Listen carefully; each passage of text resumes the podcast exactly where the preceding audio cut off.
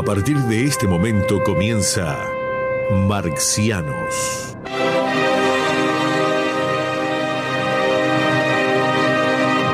Para compartir sus pensamientos galácticos quedan con ustedes Daniel Vanina Croco y Carlos Amir González.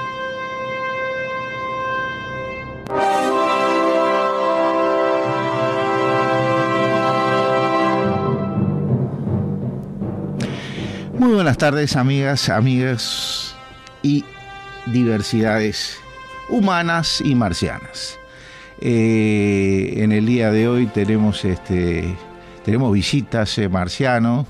A la misma vez que tenemos visitas, tenemos ausencias. Tenemos a, Daniel Vanina festejando el cumpleaños de uno de sus nietos. Y este Beatriz Avero que en el día de la fecha nos iba a tratar el tema de este Rosa Luxemburgo. Este, le, había gustado para arrancar para ese lado, considerando que le íbamos a dar un finiquito al tema que ella estaba tratando, que era el feminismo marxista. Pero bueno, había decidido, pero la mala suerte está con nosotros y Beatriz Avero este, sufrió una hinchazón de una pierna, que tiene un problema, tuvo que llamar al médico y bueno, y no nos va a acompañar. El que sí está como, como hierro caliente es este es Nicolás Centurión, Nobel psicólogo, que nos ha empezado a acompañar en estas tardes marcianas. Eh, les voy a pedir, eh, como en principio siempre hacemos en Marciano, este, uno de nuestros rasgos culturales, recurrimos a un tema este, musical, a un poema, que algo tiene que ver con la historia y la vida de los pueblos, y este en especial quiero que le preste mucha atención, que después vamos a hacer algunos comentarios sobre el mismo. Adelante, Leo. Mil años hace que el sol pasa, reconociendo en cada casa el hijo que acaba de nacer. Que el monte dibuja perfiles suaves de pecho de mujer. Que las flores nacen discretas.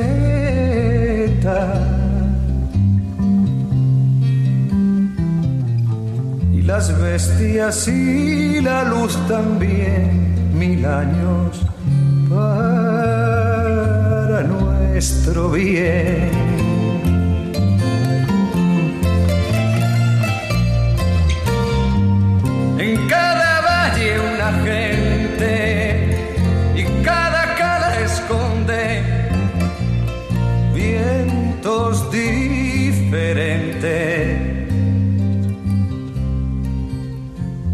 Mil años que el hombre y la guerra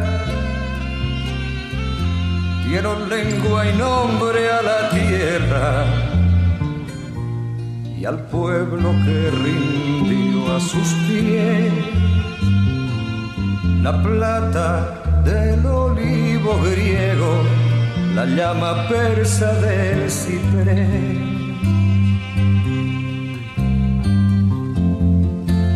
Musulmán lo perdió todo.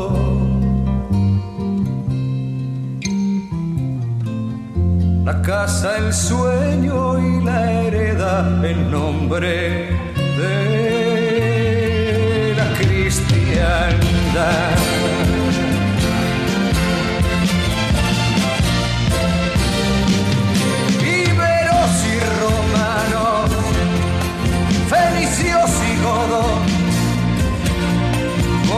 Moros y cristianos. En paz descansen esplendores de amor cortés y trovadores, dueños del camino del mar. No había pez que se atreviese a transitarlo sin llevar. Las cuatro barras en el lodo.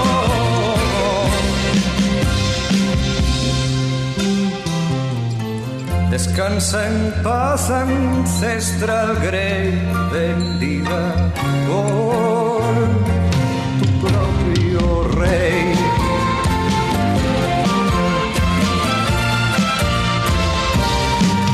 Mártires y traidores enlutaron tus campos los inquisidores.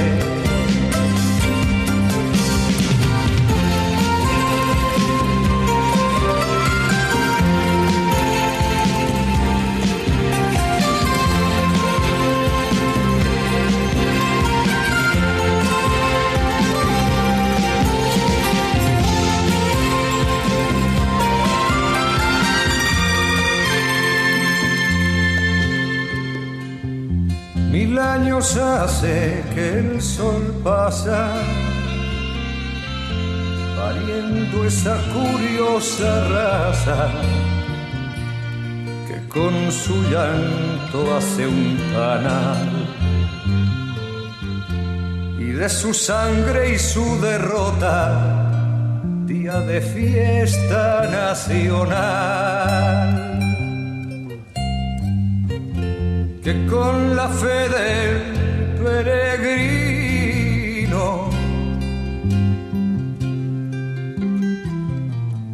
jamás dejó de caminar, de trabajar, de pensar.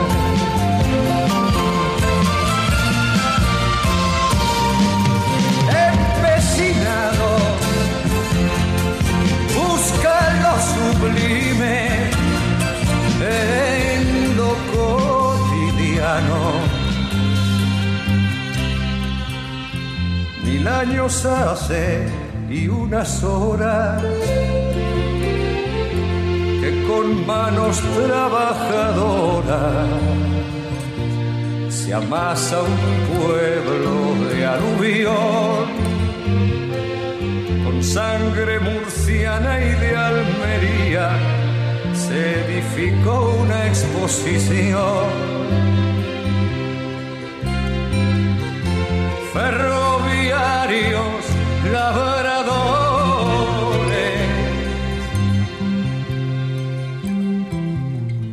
dulces criadas de Aragón, caricias de corazón.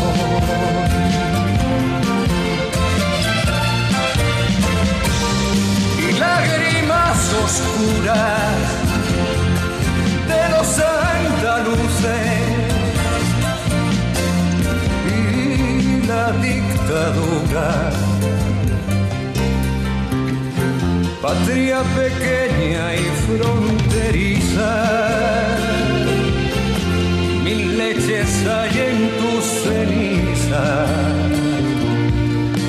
pero un soplo de libertad revuelve el monte, el campesino, el marinero y la ciudad. Que la ignorancia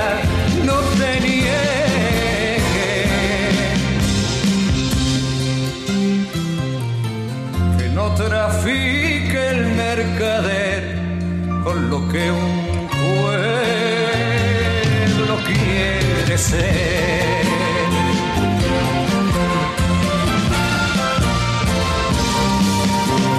Lo están gritando siempre que pueden, lo andan pintando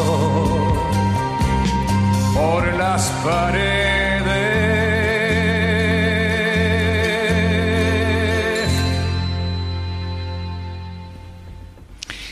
La audiencia no desprevenida sabrá a esta altura los acontecimientos que además de marcianos somos muy serratianos, ¿no?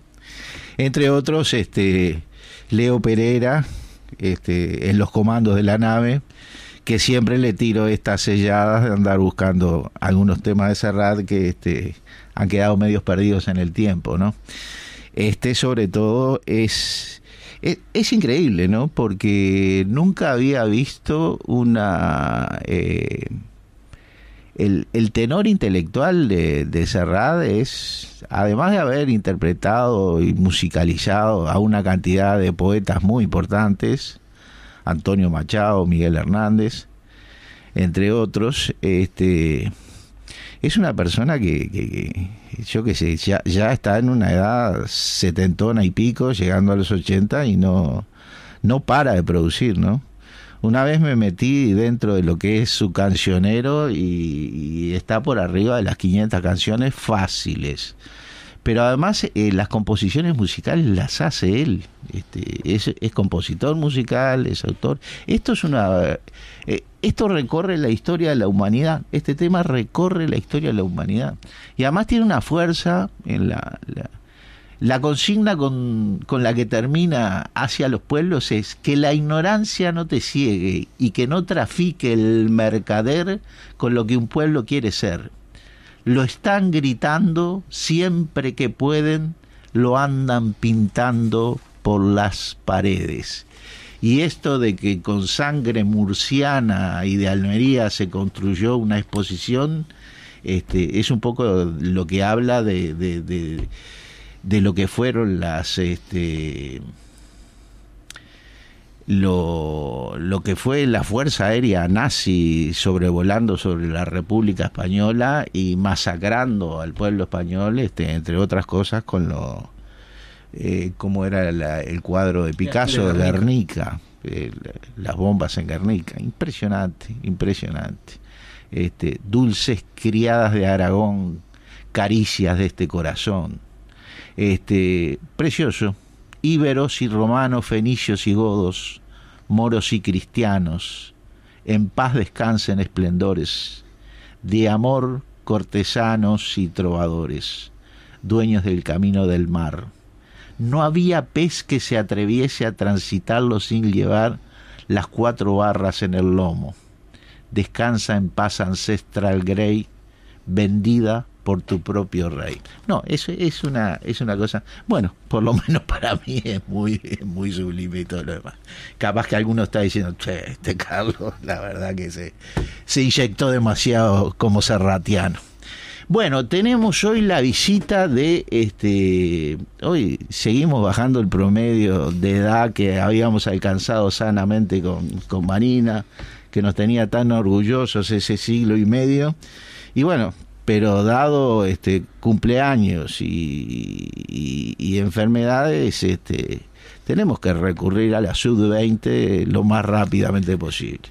Por eso hemos traído este entre otros a a este a Gustavo Guerrero eh, compañero en luchas políticas eh, y gremiales que hoy se hace presente aquí. Este, no quería que lo presentáramos como antropólogo este, frustrado y por lo tanto hacemos, cumplimos con nuestro deber de no, de no hacerlo. ¿Qué tal, Gustavo? ¿Cómo estás? ¿Cómo están todos, compañeros, compañeras? Eh, primero, un agradecimiento que, que me incluyan dentro de la sub-20 cuando estoy más cerca de la sub-40 que, que de la sub-20. Este, ya estoy, creo que me tocó salir en primera, Uruguay perdiendo 3 a 0 y poniéndome los cortos. Qué terrible. Ahora acá, después después de las bajas de, de Vanina y de, y de Avero, este, pero muy contento de, estar acá dando, dando una, una manito y visitando a, a, estos compañeros y compañeras que, que tienen muy claro eh, lo que son las cuestiones de las convicciones,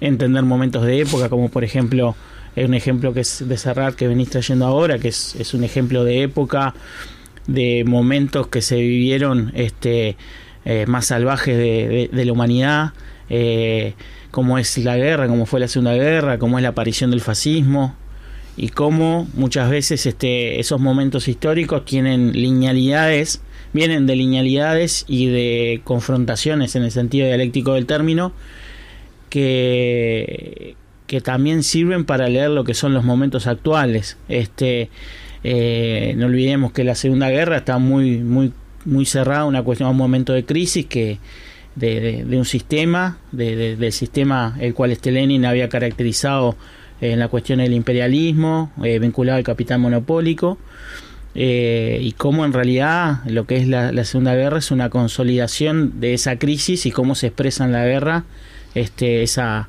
esas situaciones este, económicos, sociales y de época, ¿no?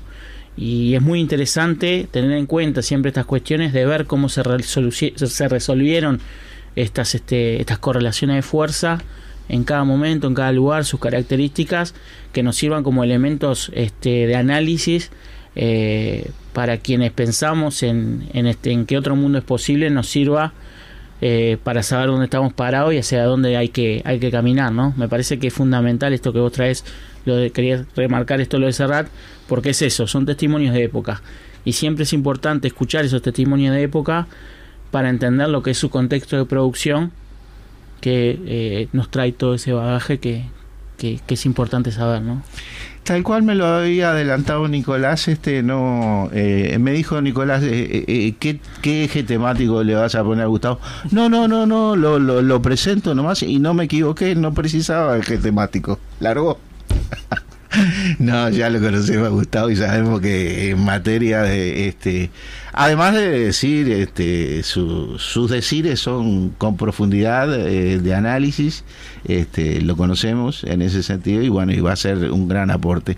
Además, este Gustavo, eh, explíqueme un poco porque él me explica siempre y yo no entiendo mucho. Este, eh, ¿a qué territorios nos está llevando? ¿Nos está subiendo el programa en una cuestión de cómo es este Nico? Me la dejó servida. No, eh, primero, buenas tardes a todos y a todos. Saludos para Beatriz y para Daniel también. Y bienvenido, Gustavo, que, se sumó a esta, cuando decía el canario, que larga la cancha sin preguntarte si querías entrar. Y lo mandaron nomás. Por si fuera poco, casi que de golero, pero está. Casi de golero. Casi de golero, no, pero la dejó servida. Eh, aparte, bueno, la intro con Serrat y todo, que, como decías vos, Carlos, tiene como un recorrido histórico impresionante para una canción y que no sea tedioso y que sea a su vez formativo y estéticamente bello, digamos. O sea, no, no, es como una clase de, historia en, verso.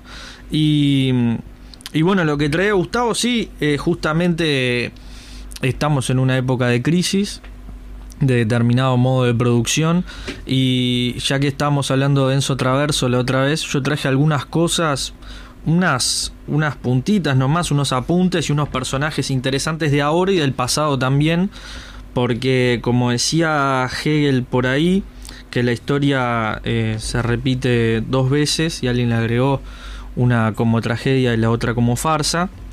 Y yo quería traer unas cositas de, de la Italia fascista que más o menos se puede dar como, como inicio una, una ley ¿no? de combate a, los sindicatos que es de 1925. Ahí como que se cierra la etapa eh, liberal de Italia y se inicia la, la época fascista. Eh, sabemos también que el, que el, nazismo eh, alemán toma el poder en, en, el 33, o sea, estamos en un periodo entre guerras, 1919, eh, 1939, que empieza, determina la, Primera Guerra y empieza la Segunda, y en el medio surgen estos, estos monstruos, también hablando de Italia, como decía Gramsci, ¿no? en estos claroscuros surgen un poco eso. Yo iba a traer unas cosas que yo les digo, por ejemplo, desempleo, impuestos altos, recortes sociales, reducción del nivel de vida, eh, mucho, mucha gente desempleada, eh, proletarios con un nivel de vida muy escaso, eh, impopularidad de, los dirigentes políticos y también eh, una socialdemocracia timorata de algunas cuestiones. De, ¿De qué época les estoy hablando? ¿Qué les puedo estar diciendo? Si les digo eso. Ahora Europa. Ahora Europa. Bueno, 1930. 1930. 1930, ¿no? Estamos hablando de, por ejemplo, los socialdemócratas que habían apoyado al ex canciller Müller hasta 1930. A pesar de las políticas de Bruning dirigidas a los trabajadores, se abstuvieron por temor a que el presidente Hindenburg nombrara a un gobierno de derecha. ¿no? Eh, todo esto que estamos diciendo ahora puede ser justamente ahora, valga la redundancia, pero estamos hablando del, del periodo entre guerras. Yo no me percaté que usted me estaba preguntando a ver qué periodo era, pero eh, eh, casi que le iba a responder este 1919 por allí, porque justamente como ayer estábamos intercambiando con este con con Beatriz Avero, este, el señor austríaco me está, me está visitando con tanta frecuencia últimamente, me olvido de todo, este, y sobre todo al aire, que es peor, ¿no? Eh, estábamos hablando de Rosa Luxemburgo. Y yo justamente cuando ella me decide cambiar el tema, le digo, vos sabés que acabo de ver una película, que además la recomendé, eh, no sé si usted llegó a leer, este Nicolás. Este, hay, eh, se la recomiendo a la audiencia, está en YouTube. Este, una película este, en forma gratuita, por supuesto, eh, de Rosa, la biografía de Rosa Luxemburgo, producción alemana, este, película de época, por supuesto, habla de toda su vida allí, muy interesante. Eh, se llama Rosa Luxemburg 1986. Es el título de la película. Y justamente me estaba acordando de, de justamente todo eh, eh, todas las maniobras contra las que lucha Rosa Luxemburgo adentro de la socialdemocracia alemana que son impresionantes, pero que además terminan con esto, ¿no?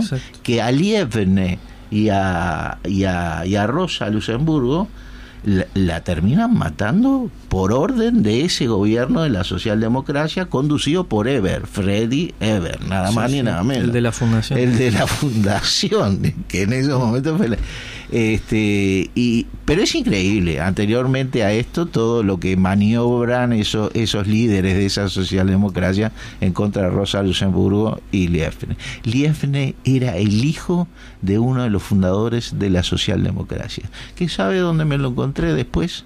En el entierro de Karl Marx, uno de los que concurre es Liefne, el padre del que la socialdemocracia ah, asesina. Lo que es la historia y sus vericuetos, ¿no? Exacto. Disculpe, no, no, este, eh, Nico. Es para eso, es un peloteo, no, porque justamente es para ver, yo cuando lo empecé a leer es un artículo eh, que se llama Es la, la austeridad es partera del fascismo, ¿no? Y, traza un paralelismo, bueno, en, la década del 20, del 30, eh, con lo que está pasando ahora, hiperinflación, eh, bueno, un ataque fuerte a los sindicatos, y lo que plantea es que la República de Weimar es como que, con toda su austeridad y todo lo que pasó, es como que, que, dio paso a eso, ¿no? A, a, ese descontento que había, y bueno, la salida del capitalismo por, por ese lado, ¿Qué es lo que está pasando un poco ahora por eso vamos a hacer este ida y vuelta en el pasado y el presente con la ultraderecha, que hoy vamos a pelotear un poco con, la derecha italiana, la ultraderecha. La derecha y la ultraderecha, porque son...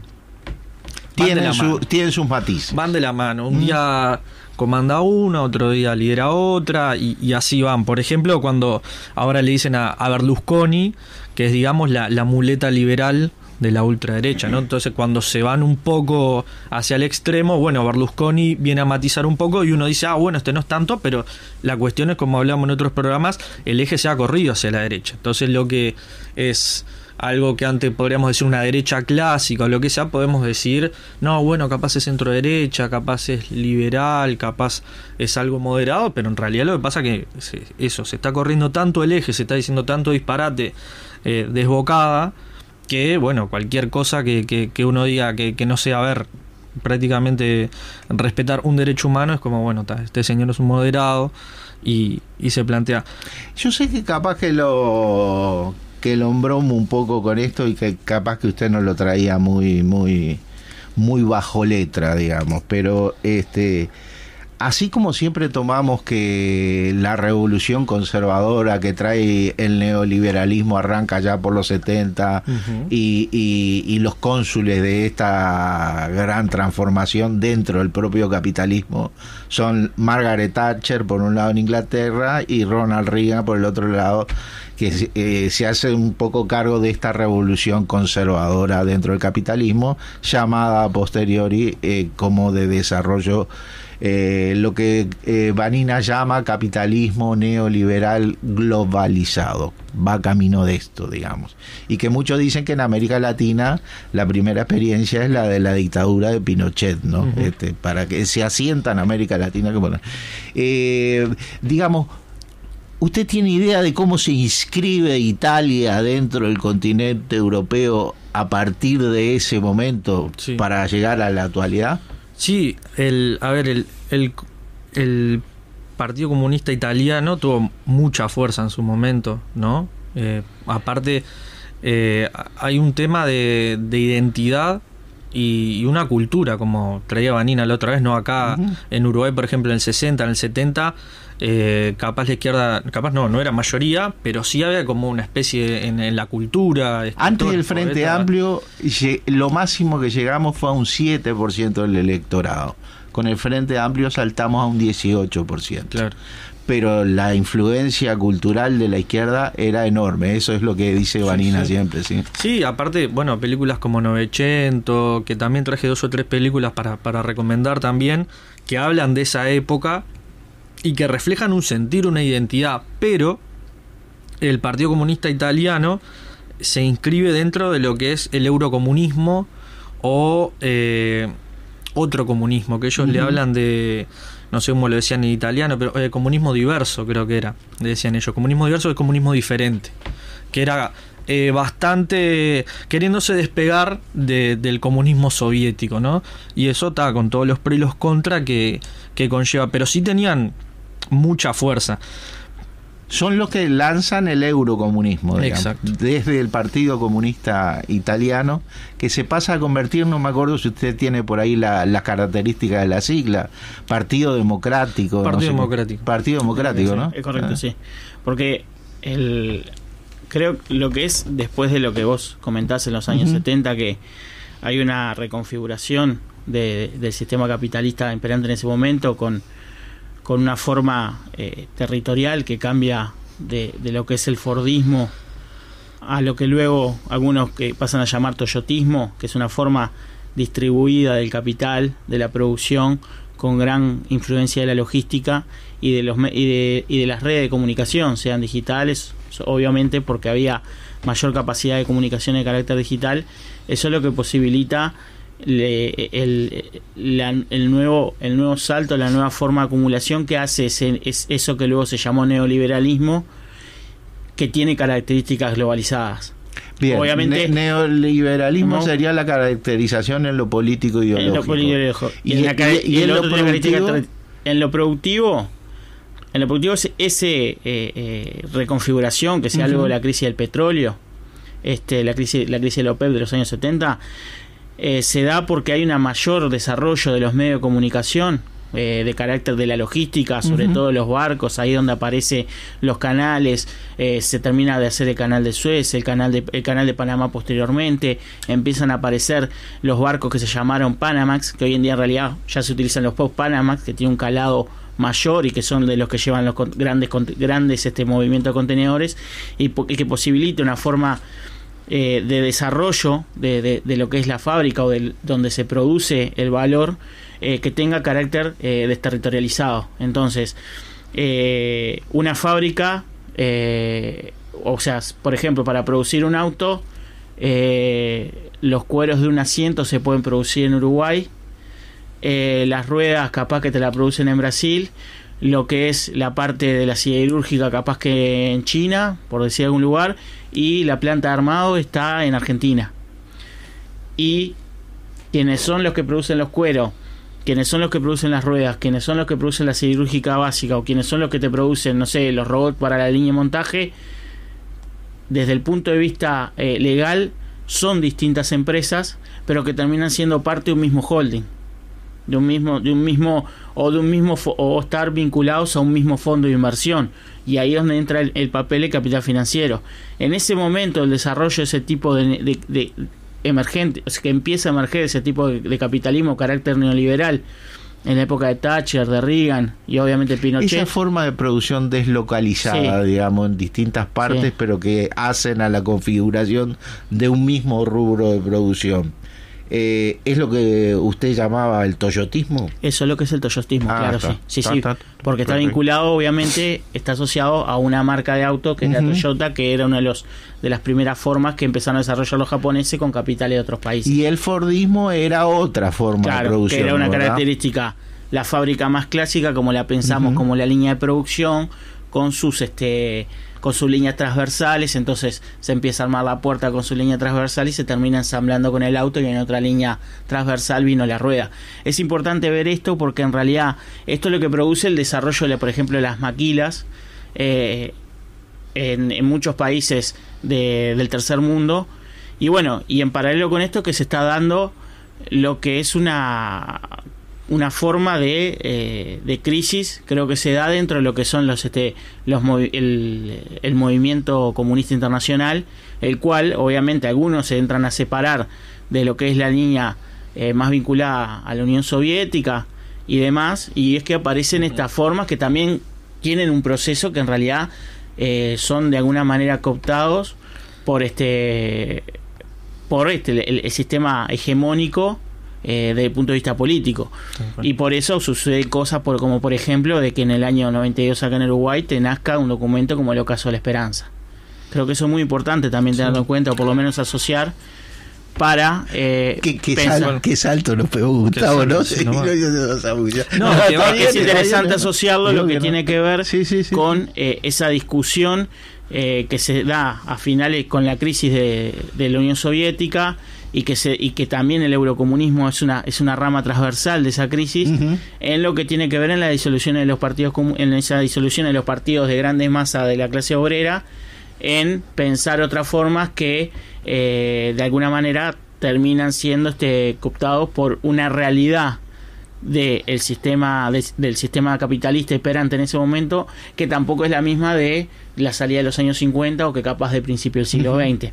Entonces, porque eso también te hace la estructura, cómo se manifiesta ideológicamente o políticamente eh, una realidad social concreta, ¿no?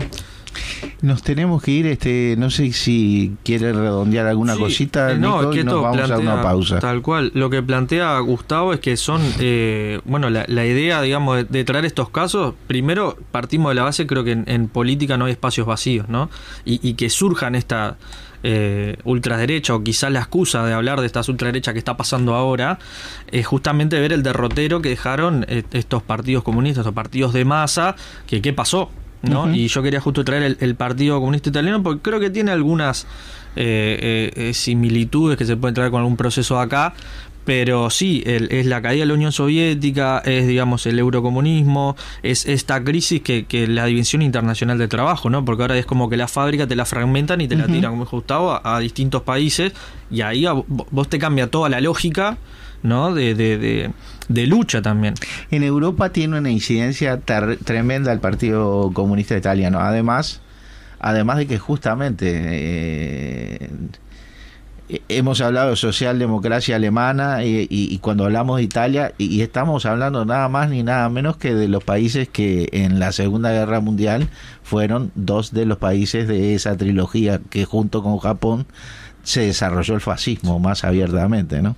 Y que increíblemente a la salida en la Segunda Guerra Mundial el Partido Comunista, fruto de todo el prestigio de partisanos y demás, este, creo que tuvo más del 48% de la mm. de la ciudadanía que lo que lo seguía uno de los partidos más grandes este eso eso que inclusive ahora hace poco. cuando se habla del PECUS este bueno, nosotros mismos acá en el Uruguay, hablando del propio Partido Comunista Uruguayo, este, cuando eh, yo me acuerdo que con mi hermano, que tenemos bastante parecidas las ideas, este, yo tuve que ir a un congreso en Moscú y al retorno estaba muy entusiasmado por cómo tomaban los jóvenes allá en Rusia, que hablaban español además, porque eran un, gente que hablaba español, este, y me decían el entusiasmo que tenían con la Glasnost y con la perestroika.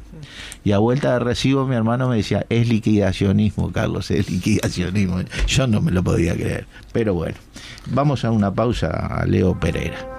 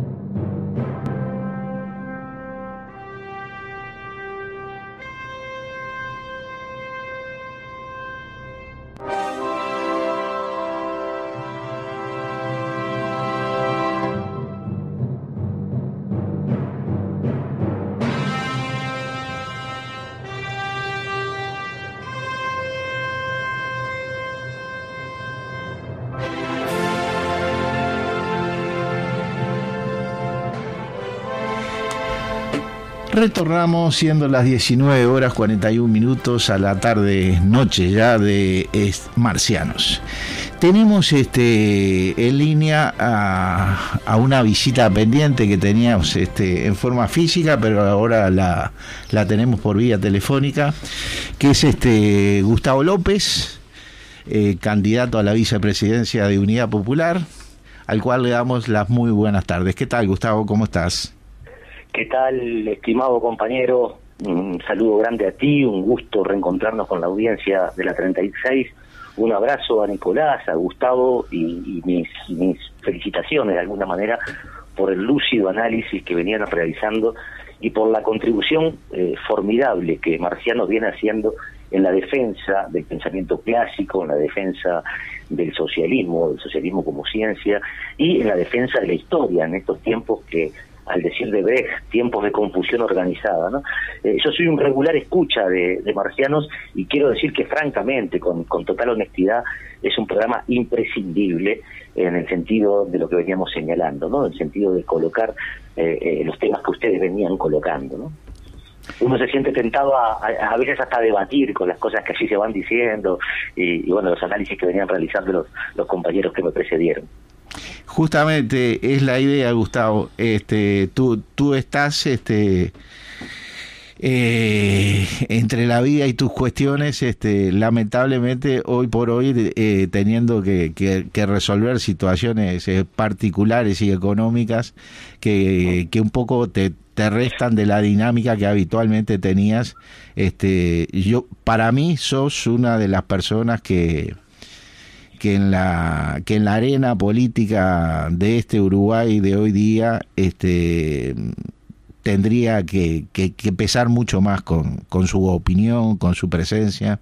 Este, escucho cada tanto eh, esas columnas de concreto que en otra, en otra radio este, haces eh, cada semana 15 minutos y son y son muy buenas.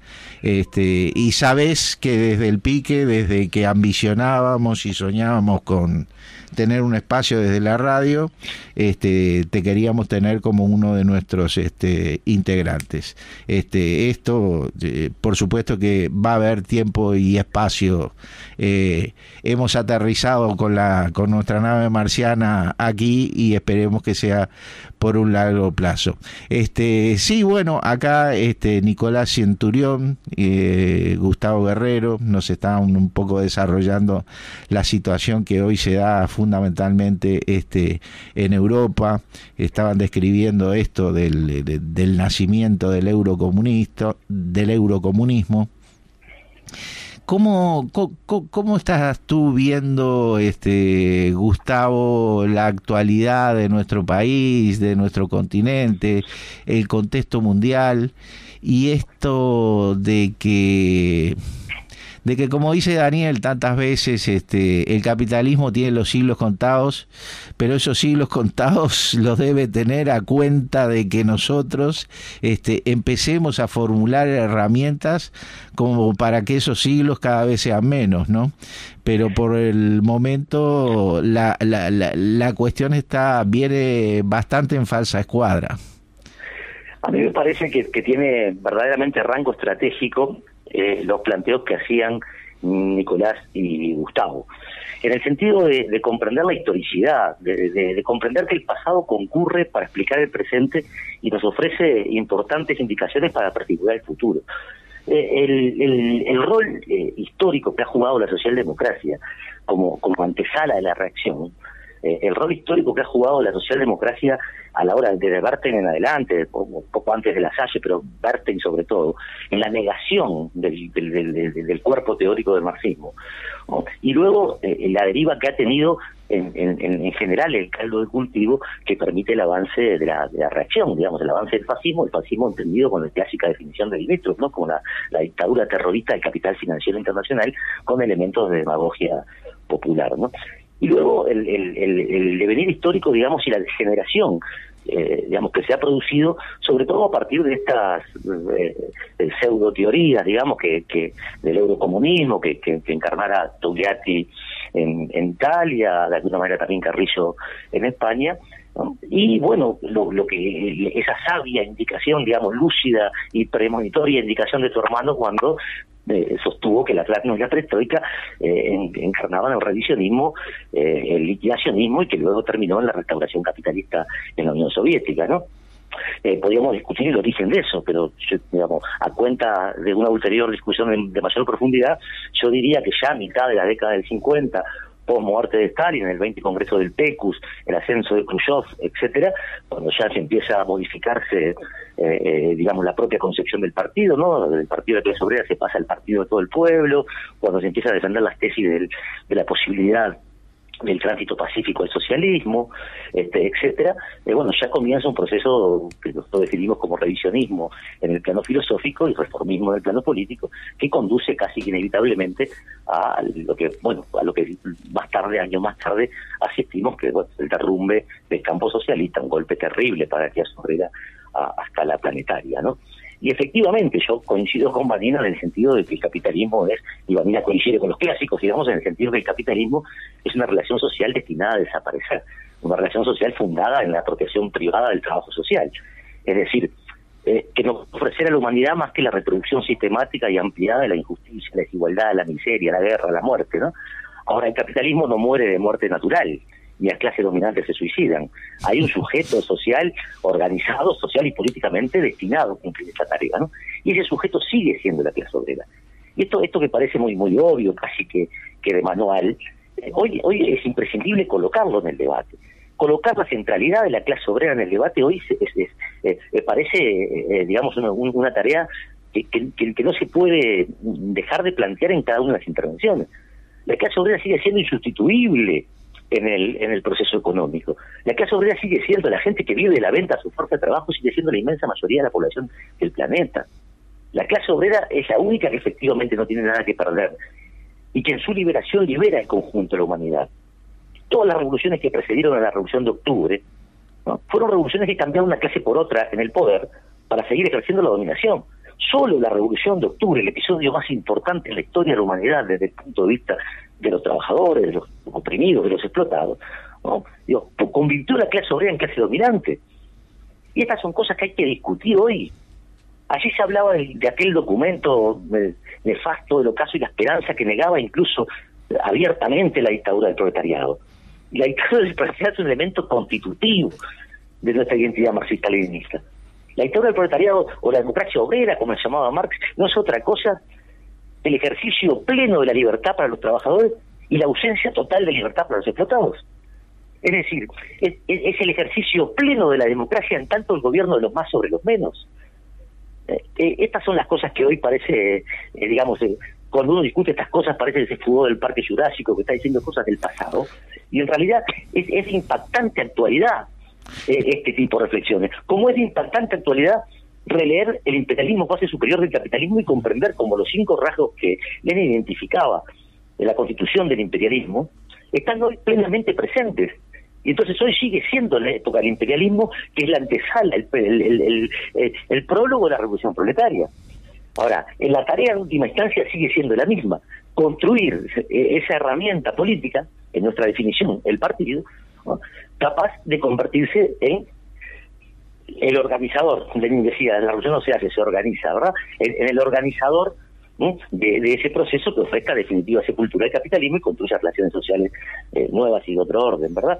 Pero bueno, yo no, no, no, no tenía previsto hablar de otras cosas, pero me motivó mucho las intervenciones previas. No, brillante, este Gustavo. Eh, lo que sí te quería repreguntar, digamos, es que justamente tú mismo lo dices y lo aprecias cuando dices, este eh, cuando uno habla de estas cosas, de las que venías hablando y desarrollando, este, parece uno que fuere, eh, estuviese salido del Parque Jurásico. Y sí, y yo te puedo confirmar que es así porque también eh, suelo hablar de cosas parecidas a las tuyas. Será por eso que somos tan, tan buenos amigos. Ah, este, pero te diría lo siguiente, cuando hablamos, este, cómo se habla tan poco de, de algo que para nosotros en, en, los 60, en los 70, era definitorio del rumbo de los acontecimientos históricos hacia eh, el desarrollo de una revolución de primera etapa de liberación nacional, seguida de la construcción del socialismo, camino de una sociedad comunista. Este, y en esto decíamos, columna vertebral la clase obrera. Y decíamos, si evidentemente para que la clase obrera se convierta de clase en sí, en clase para sí, para que tenga una maduración, este, tenga una maduración política e ideológica para llegar a ser la conductora de un proceso revolucionario, este, requiere también de una fuerza política que trabaje en ese sentido. Hoy, hoy hablas de clase obrera, te miran con un signo de interrogación y te dicen este, politólogos, sociólogos y diversas especies este, que aparecen en el análisis entre otros, este, el estamento político también te mira de la misma manera. Y te dice, no, hay que buscar porque eh, es un nuevo sujeto social el que va a hacer la revolución. No, el tema del partido político es una cosa a verse. Ahora hablamos de frentes, hablamos de, de cuestiones conductuales distintas. Este, ¿Qué me decís frente a eso? Las clases dominantes y, digamos, Marx decía, la ideología de una época es la ideología de las clases dominantes, ¿no? Y de alguna manera las clases dominantes han logrado poner a su servicio una caterva de intelectuales asalariados del pensamiento oficial que reproducen un discurso que nosotros deberíamos negar cotidianamente. Eh, eso, eh, los elementos centrales o constitutivos de ese discurso podrían ser los siguientes. Primero, mostrar como nuevo lo viejo. Entonces dicen que lo, viejos somos nosotros y los nuevos son ellos, ¿verdad? Y esto es exactamente al revés, porque lo nuevo, por definición, es lo que todavía no tuvo lugar. Y lo que todavía no tuvo lugar en Uruguay y en buena parte del mundo es precisamente un gobierno de los trabajadores, por los trabajadores, para los trabajadores. Y lo viejo que, y lo, lo, que presentan como nuevo es una, una, una versión, en todo caso, eh, redefinida o adornada con, con, con barroquismos lingüísticos de lo viejo. Es decir, ¿qué es lo que defienden quien dice que el capitalismo es la última estación de la historia? ¿Qué es lo que está defendiendo? Eh, ¿No? Está defendiendo estas relaciones sociales. Está defendiendo que 35.000 africanos se mueran en, las costas del Mediterráneo mientras eh, tratando de llegar, ¿verdad? Están defendiendo la guerra, están defendiendo el, retroceso histórico que supone, por ejemplo, eh, volver a la Edad Media en, respecto a los derechos de las mujeres en Afganistán hoy están defendiendo las invasiones imperialistas, que están defendiendo cuando dicen que no se puede hacer la revolución socialista porque la clase obrera ya no existe. ¿Dónde no existe? ¿Ah? Es ciertamente que la revolución científica, tecnológica, informacional, la, recomposición productiva del capital, la deslocalización productiva, venían hablando de eso los, compañeros recientemente, la modificación del esquema productivo, del viejo fordismo, el toyotismo, etcétera, han generado modificaciones importantes en la composición orgánica de la clase obrera. Ahora, sigue siendo, la, es decir, no hay posibilidad de reproducción del ciclo de la vida en términos económicos sin la clase obrera. ¿Eh? Y por tanto, tampoco este no es un problema eh, eh, de, elegir un sujeto para los cambios. Es este o es aquel. No, no, es un problema de carácter objetivo. Es decir, solo quien produce la riqueza es la clase obrera.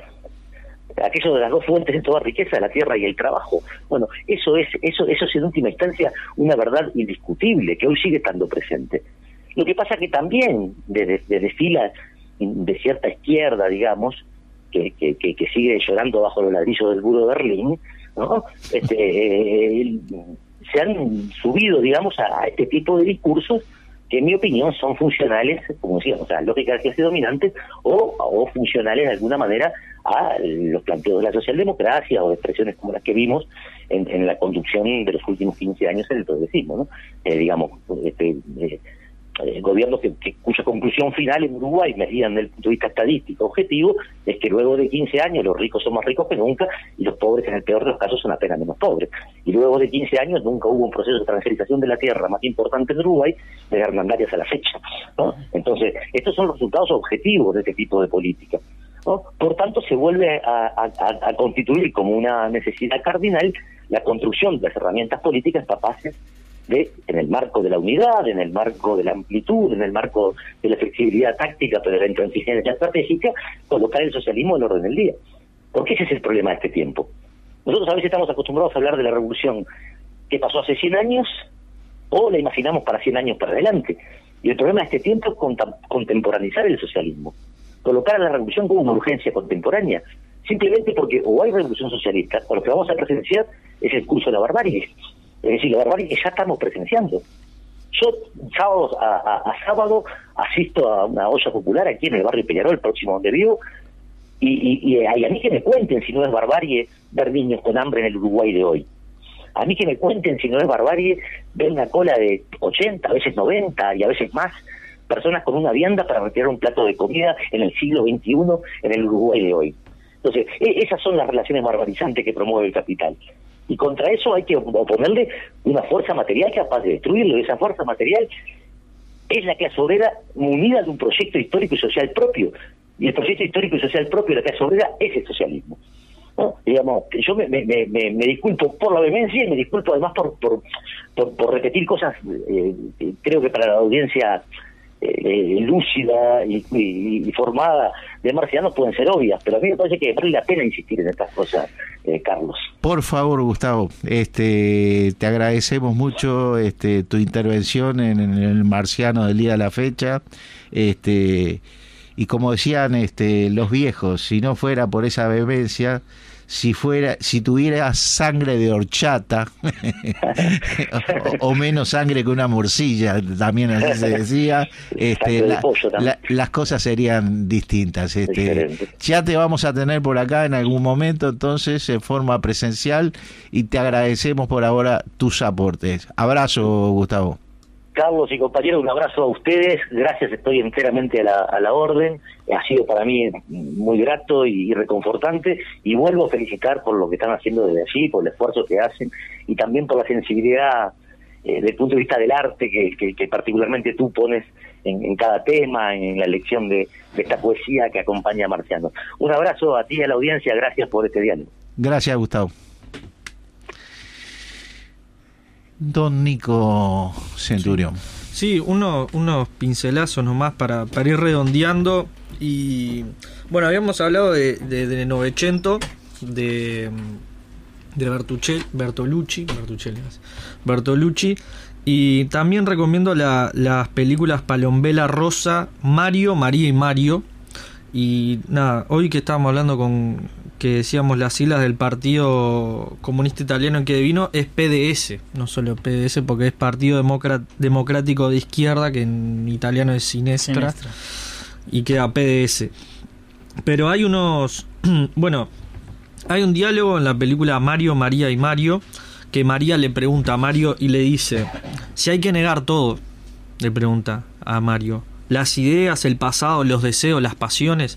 Esta cuestión que estábamos hablando, el programa pasado también del, del posmodernismo, ¿no? Que también se cayó el muro y después ahora eh, que el positivismo y todo tiene sus cuestiones, o, la modernidad más bien, y después se fueron para el otro lado con, con el posmodernismo, ¿no? Bueno, para ir redondeando, pasan varias cosas. Bueno, la, socialdemocracia y el, y el, PCI también tienen un guiño, además del distanciamiento con la URSS, con la OTAN, que ahí ya algunos van diciendo, en el 68 eh, tienen como una diáspora ideológica, plantean algunos actores que, que empiezan la primavera de Praga, etcétera, etcétera, y eh, se, se, arman en trotskistas, en prochinos, se van al movimiento social, ¿no?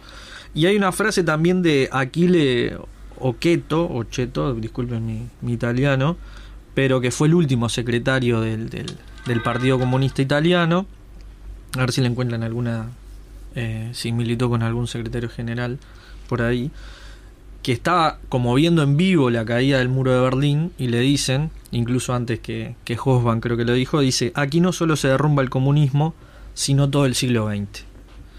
Cuando cae y están haciendo una entrevista y el tipo lo tira ahí. Que después Hosban vieron que hablan del, del siglo, XX corto, que va de, de, la Primera Guerra Mundial a la Revolución Rusa. al 90. Exactamente. 90, sí, 90, 89, 90, 91. Cuando nací yo para pelearlo a Carlos nomás. Sí, a mí también. Hasta vos también. Vos ya, vos ya lo podías ver en la tele. No me humillen, no me humillen, no aprovechen para humillarme. Y bueno, después de todo esto, para que vean que, que hablamos poquito de la ultraderecha, porque en realidad eh, hay, que irse para atrás y explicar por qué surge en esto, que, que la idea es, como, había planteado Vanina la otra vez, también es, es distinguir un poco lo, lo, eh, las estrellas fugaces, lo, lo, lo, coyuntural de en realidad determinados procesos que vienen. ¿Quién surge después de, de esta fragmentación de, del Partido Comunista Italiano, que, que deviene en el, Partido Democrático de Izquierda, etcétera, etcétera? Silvio Berlusconi y el Cavalieri, que bueno, tipo un mafioso, con todo lo que tiene que ver con el, Club Milan de fútbol, la televisión, es como uno de los precursores de utilizar los medios de comunicación, pero no de una manera, eh, sí obviamente es propagandística, pero sí como un modo de, de acceder que lo vemos en, en, las redes sociales, ¿no? Pero un modo de mostrarse más popular, no capaz las tribunas en los diarios, ni, ni una bajada de línea eh, a través de los informativos, etcétera, etcétera, sino un tipo mostrándose como como una estrella para que le llegue a, lo popular y justamente son esos eh, populismos de derecha. Surge eh, Berlusconi ahí, bueno, genera todo su imperio, pero claro, ahora ya Berlusconi tiene 80 y pico de años, 85 años creo que tiene, igual sigue siendo senador. Pero. ¿En, qué periodo más o menos surge Berlusconi a la vida y Berlusconi, y bueno, surge ahí en el ochenta y pico. Ochenta y, y pico, y después cuando cae el muro, eh, eh, empiezan a, aparecer estos. Empresario, ¿no? Berlusconi. De medios, tiene medios de comunicación. Eh, dueño de canales de, televisión, mucha plata, el Milan, lado dinero, etcétera, etcétera. Y bueno, ahora lo que pasó es que tenemos, pasamos de Berlusconi que era el Cavalieri, al Capitano, que es Salvini. Pero Salvini parece que ahora la está desbancando también eh, los hermanos de Italia, que fueron fundados en el 2012, tras el fracaso de Berlusconi, ¿no? Es como una reacción de derecha, de ultraderecha por la derecha, ¿no? O sea, como no funcionó esto, que antes se llamaban Pueblo de la Libertad, y son eh, hijos de la Alianza Nacional y nietos del movimiento social italiano, que era un partido posfascista, lisa y llanamente, y en los hermanos de Italia está la nieta de Mussolini. La democracia italiana es, peculiar institucionalmente, ¿no? Este, el primer ministro es el que tiene más fuerza, digamos. Eh, el, que forma gobierno es el primer ministro. el presidente es más decorativo, ¿no? Claro, con característica de gobierno parlamentario muy vinculado a lo que son las democracias este, europeas. Europeas eh, que se fueron conformando muy fuertemente después de la Segunda Guerra, pero que viene con una tradición histórica que capaz que se puede vincular a esa forma que había un rey que tuvo un poder que fue testimonial eh, con este, democracias parlamentarias, como fue el primer ejemplo, fue la inglesa. Italia sí eh, sigue habiendo una nobleza. No, en realidad no. Por eso es que quien ocupa ese papel es el presidente. Es el presidente. Claro. La figura decorativa en lugar del rey pasa a ser el. Este. Y es la misma situación que sucede también en Alemania, eh, que quien tiene, quien cumple función del primer ministro eh, a, la, a la europea es este ese canciller.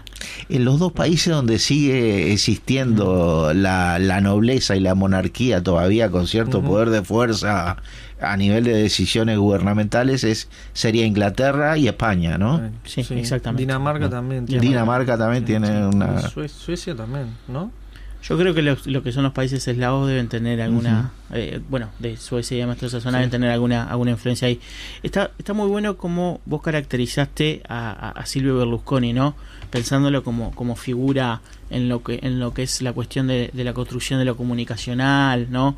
Que creo que es muy importante en cada uno de, de los momentos que fueron surgiendo estos monstruos, ¿no? Porque tomando la, la, Él ocupa más de un periodo de gobierno, ¿no? Es correcto, Berlusconi. sí. Berlusconi va a ocupar como tres, cuatro periodos de gobierno. Cuatro. Es una figura muy importante, pero es muy, es muy interesante verlo de cómo es ese empresario que se para en, muchos, en muchas patas en lo que tiene que ver con el fútbol, sus vinculaciones a lo que son las barras bravas, que eso también da capacidad de, movilización y fuerza de choque, eh, lo que son los medios, con una forma de farandolización de, de, la política, ¿no? Este, o por lo menos mostrar una forma de, populismo que tenga, este, que tenga mucha visión eh, y que construya una figura hasta de, hasta de hombre, ¿no? Este, eh, permitirse aparecer este desnudo en sus yates eh, con muchas mujeres y eso conformarse como una forma de, que tenga, que tenga una forma de un valor simbólico importante. Eh, y cómo eso se, son formas constructivas y cómo ahora eh, en el actualmente sobre todo calculo me podría decirse ahora 2015 2020 eh, hay una reconstrucción de, cómo son las derechas en otras formas y, y, mostrarse de otra manera obviamente también con otra generación de derechas, que acá entra lo que venía diciendo Nico, o por ejemplo Vox este, en España, o incluso eh, lo que son las discusiones, por ejemplo, de lo que son, de lo que se habla mucho los libertarios, que no son los libertarios anarquistas, sino que son los libertarians, eh, que es como una radicalización de las ideas liberales, y cómo esto también se expresa con ese discurso agresivo eh, con esa forma, con ese, con esa porofobia muy importante, con una forma de, de, rendirle culto a lo que le llaman el, este, el exitismo, ¿no? El culto al exitismo, al, ganar dinero, a un montón de por fuera de otros valores que pueden ser de carácter social o comunitario. Mientras tú estás diciendo esto, Gustavo, a mí se me, me estaba acordando de lo que había dicho este, Nicolás con respecto a la austeridad. La austeridad como ah. que la autoridad como partera del fascismo. Como partera del fascismo. Y esto es como una contracara, ¿no? Como que el lucimiento del éxito personal, la abundancia de dinero, la abundancia de riqueza en el tipo que tiene el poder de mando. es, lo mismo que Piñera en Chile, que dice, cuando empiezan a hablar de los, en lugar de los políticos tradicionales, empiezan a hablar del empresario exitoso para que conduzca los destinos de la nación, ¿no? Sustituyendo eh, la decadencia de los políticos tradicionales.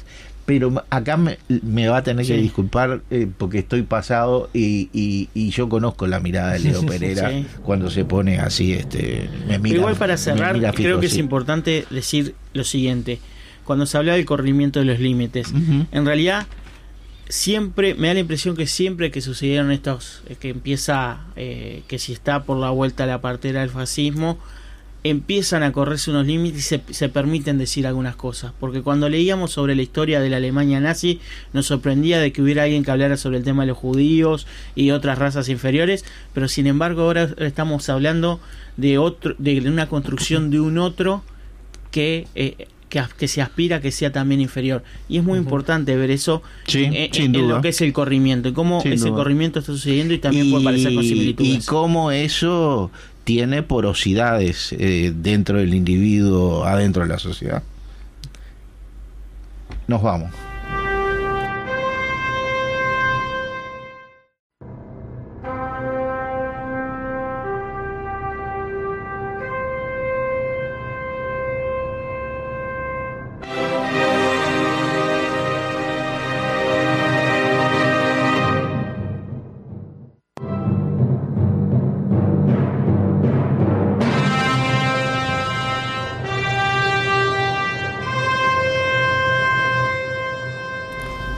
20 horas 14 minutos regresamos a Marcianos. 29030302, quienes quieran contactarse con nosotros, mensaje de texto o de audio a través del 098 190 384. Y nuestro asesor literario, David Pesano, al cual Nicolás ya conoce, Gustavo no, este, nos ofrece para los oyentes este, de Lenin dos tácticas de la socialdemocracia en la revolución democrática. Este hubiera venido al pelete cuando este Daniel comience a desarrollar el tema de la revolución rusa y Beatriz nos hable de Rosa Luxemburgo. Este, adelante, Nicolás. No, para cerrar, que la idea de, de este espacio es traer la ultraderecha actual pero ir para atrás y, rastrear un poco, hacer un esfuerzo de, por qué se lleva esto, porque no, nacieron de un repollo. Entonces, eh, hablando un poco de dónde está la extrema derecha, bueno, caracterizamos acá los hermanos de Italia, por ejemplo, Ley y Justicia, que son polacos, y Gustavo Traía de Vox, que tiene un grupo, por ejemplo, de conservadores reformistas europeos. Reformistas. Pero, como hablamos la otra vez, también ellos están armando una internacional de la derecha, ¿no? Que ellos lo dicen y nosotros no la estamos armando. O sea, cuando a veces esto que decíamos, el parque jurásico, un montón de cosas, te pueden decir setentista, sesentista, que eso ya fue, que, que el sujeto social, que lo estamos hablando fuera de aire, que también es un tema largo y tendido para hablar, ellos lo están diciendo y ellos convocan y ellos apuntan a una identidad y tienen un discurso que va dirigido a eso que creo que, que, nos está faltando. Pero ¿dónde está la ultraderecha? Aparte de estar en varios países y todo, en Italia, por ejemplo, tienen 40% de los votos. 40, 20 eh, la Liga de Salvini y 20 los hermanos de Italia, que es la eh, Giorgia Meloni, que es eh, nieta de, de La nieta de Mussolini. La nieta. Que hicieron el lanzamiento también de, de su candidatura en una ciudad que fundó Mussolini. Pero un detalle nada más, y se juntan ju- justo con unos barra bravas de Milán que hacen el saludo romano, pero son casualidades de la vida. Pero ya que hablamos de dónde está la ultraderecha, ¿dónde está la izquierda? El, el Partido Comunista Italiano, que ahora eh, también cambió, cambió de nombre, es testimonial, eh, se habló de refundación comunista, que estuvo afuera del Parlamento desde el año 2000, ya viene hace rato. Ahora hay algo que se llama Poder al Pueblo, que, que surgió en 2017, que articula eh, un montón de movimientos sociales en algo que se llaman como clubs o algo así, no me acuerdo bien el nombre, pero son eh, algo más comunitario, más local, que se trata de articular en Nápoles, etcétera, etcétera, pero todavía no, no cuaja del todo ante una ultraderecha y una derecha desembosada y que va por todo. ¿Cuánto sacaron las elecciones en 2018? 1%. Entonces, eh, ahí estamos viendo de la ultraderecha tiene 40%, porque no es la derecha. La ultraderecha tiene 40%. Las elecciones son el año que viene, pero están pidiendo eh, las elecciones ahora. Porque como estaban planteando muy bien ustedes dos, eh, con la lógica del primer ministro y todo, eh, eligen el parlamento, eligen el gobierno, y bueno, ellos también saben que es, es, es ahora, ¿no? Es un momento de, bueno, ahora tenemos este caudal de votos, mañana no se sabe, porque también el voto es muy, es muy volátil, entonces quieren aprovechar. Y lo último que les quería traer es que, por ejemplo, el, primer ministro y también el que se quiere colocar ahí eh, como candidato es Mario Draghi, que fue Goldman Sachs, eh, Banco Mundial, Banco Europeo, ¿no? Es un tipo de la, de la derecha, digamos, de esta élite de los globalistas. ¿no? Y que también están en disputa con, con esta gente. Entonces estamos viendo que tenemos una otra derecha un 40%, Draghi que también anda por ahí, por ese eh, porcentaje, y a su vez el, el Partido Comunista Italiano 1%. Así que en eso, ¿dónde está la otra Draghi derecha? usted no lo ubicaría, digamos, como de, de derecha, sino un liberal burgués o... No, de derecha a derecha, de de- derecha, de- del capital eh, neoliberal financiero, de Goldman Sachs, del fondo de inversión, del, del Banco Europeo. eh, eh, es el, el típico de, de- Burguesía liberal químicamente pura no existe. Total, sí, hay, hay un autor que siempre me olvido el nombre, que él trae eh, la clase capitalista transnacional, ¿no? Y, y bueno, los habla de que son 369 personas. Estoy hablando de 350 son hombres, eh, blancos, heterosexuales, europeos, la gran mayoría europeos y, y americanos, yanquis, eh, y Mario Draghi está dentro de ellos. Así que eso, para, para saber, digamos, para analizar la ultraderecha, eh, tratamos de ir un poco para atrás donde está el faltante de esa izquierda y esa identidad que se veía en 900, por ejemplo. Gustavo. No, interesante el, el aporte que vos decís de- del faltante de, de la izquierda, ¿no? Eh, sobre todo, más que el faltante de la izquierda, capaz el faltante de, de esa organización que articule a la clase obrera, ¿no? Este, que sirva como instrumento político. Acá capaz que voy a, voy a pecar un poco de baninismo en el sentido de que, eh, haciendo alusión al compañero Vanina, de que, bueno, capaz que la forma o, la forma del, del- del sujeto no es exactamente la misma del que va eh, a hacer la revolución, sino que capaz que hay que pensar de una manera eh, un poco más este analítica en el sentido de si nosotros pensamos que cambió el mundo de los 70 hasta, hasta el 2000 y ahora por ejemplo vemos un cambio en las formas de- del trabajo, ¿no? Que también lo decía Gustavo y todo lo demás.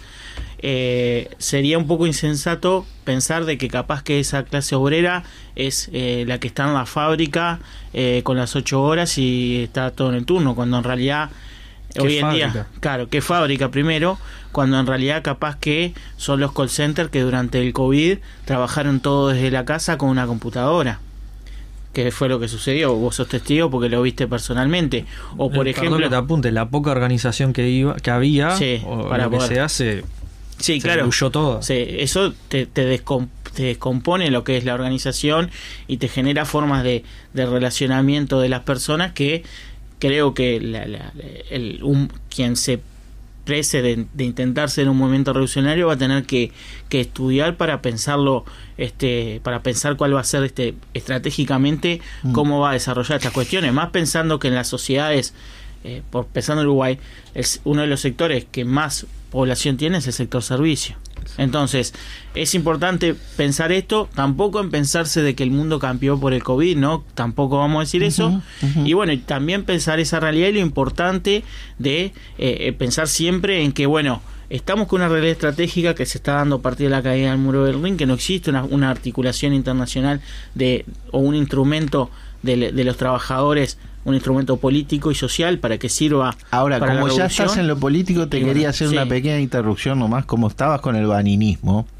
Eh, ojo porque eh, eh, cuando leas el libro de Vanina ah, te vas a ir a, a una cuestión de, de- donde está brava la de Vanina pero pero este Vanina entre otras cosas plantea en el libro este lo planteaba acá en la radio en, en uno de los programas pasados decía un conglomerado industrial en China con tres millones y medio de chinos Yo decía, ¿están en el mismo lugar? No, pertenecen a la misma empresa y están localizados en distintas regiones de China, pero nuclean a 3 millones y medio.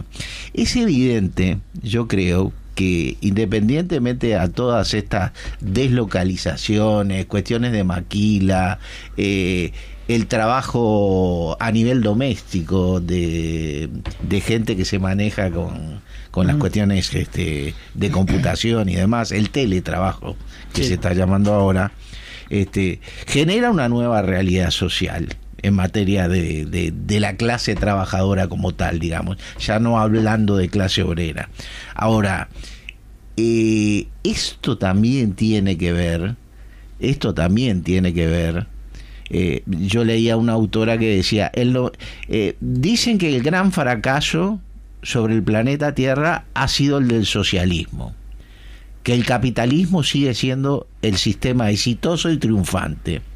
Más del 95% de los países que habitan el planeta están bajo el capitalismo y las hambrunas que se desarrollan y las muertes por hambre que se desarrollan en la gente siguen siendo bajo el capitalismo.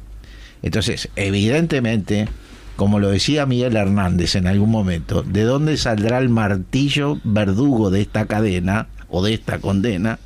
Este, va a salir eh, un nuevo formato de clase trabajadora que evidentemente va a ser la que se va a tener que concientizar políticamente como para aspirar a derrocar a este sistema de injusticia. Ahora, este, como usted, eh, como tú ibas a seguir haciendo referencia, Gustavo, bueno, eh, las dinámicas para encontrarnos con la construcción de esa clase eh, política consciente de la necesidad del cambio del sistema, ¿por dónde va? Yo creo que fundamental es entender primero, eh, nosotros eh, se, se piensa en lo que es la organización de, del conjunto de individuos que producen la riqueza, o sea, los trabajadores de la clase obrera, o sea, primera identificación. Bueno, esa clase obrera tiene las mismas características que se tenía en los años 50, en los años 70.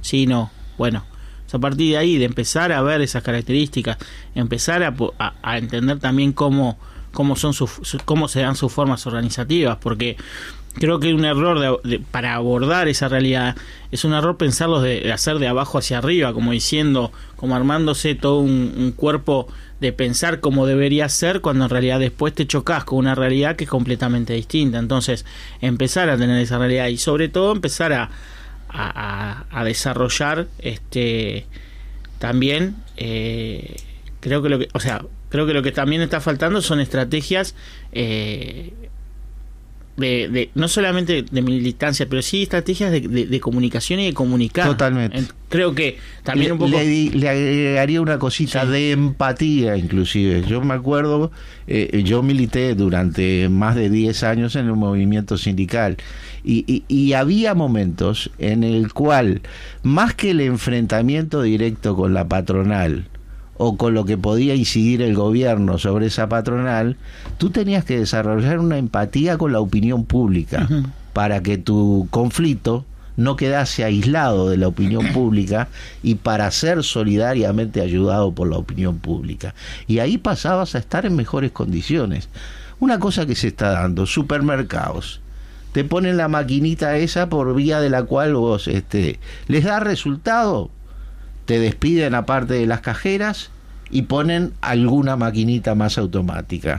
¿Qué es lo que tendría que estar haciendo la gente con respecto a eso? No pasar por esas máquinas automáticas. Si te tenés que comer una cola de dos horas, cométela, pero sé solidario con que no haya una pérdida de trabajo.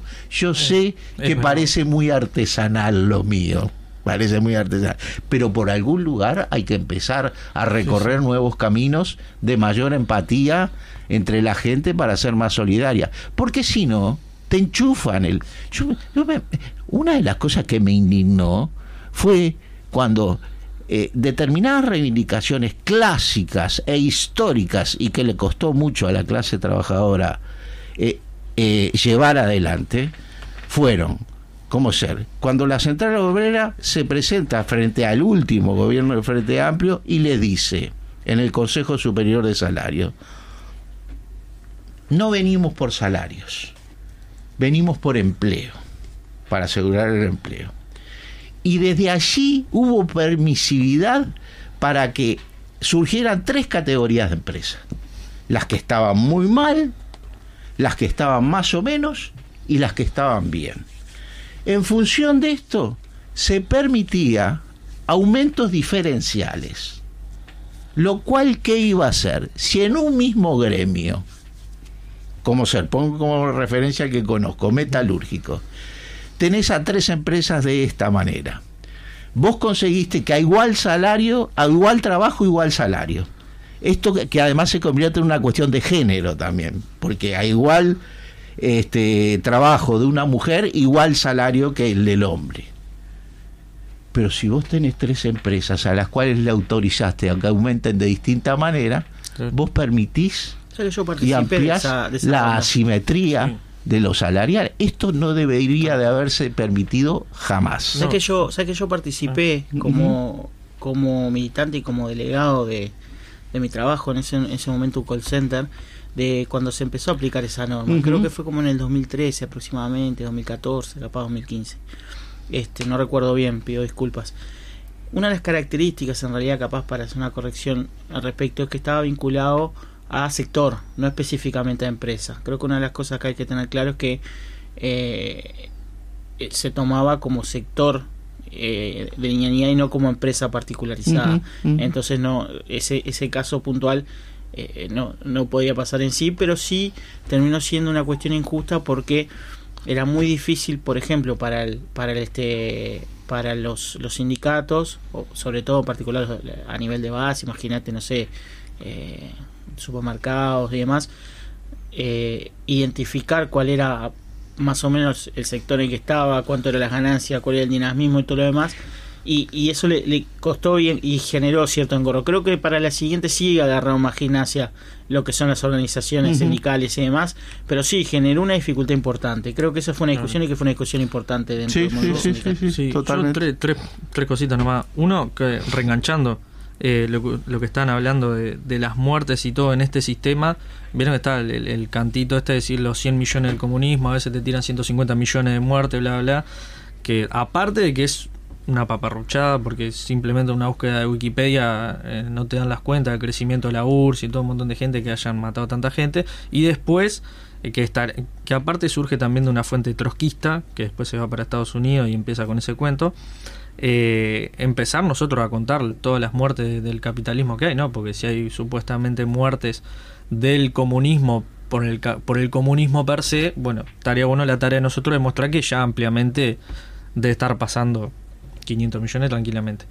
Eh, lo otro, esto que, que decías Carlos de, la, de las de incluso la solidaridad de clase, ¿no? Aunque sea por lo menos un espíritu casi ludista, de última, por lo menos que te diga, bueno, eh, estoy requemado, yo lo hice, en la cola esperar, esperar, esperar, un momento a veces te gana, eh, no lo he hecho igual, pero es como está, pero es uno contra Sí, sí, 100. sí, totalmente. Y lo otro, como un apunte nomás, esto que hablando de las empresas, eh, la otra vez hizo una encuesta, no sé si le hizo cifra o algo, un montón de empresarios, y por ejemplo el 65%, el 70% decía que iba a mejorar la economía el año que viene, el otro iba a estar mejor, que yo no sé qué, no sé cuánto.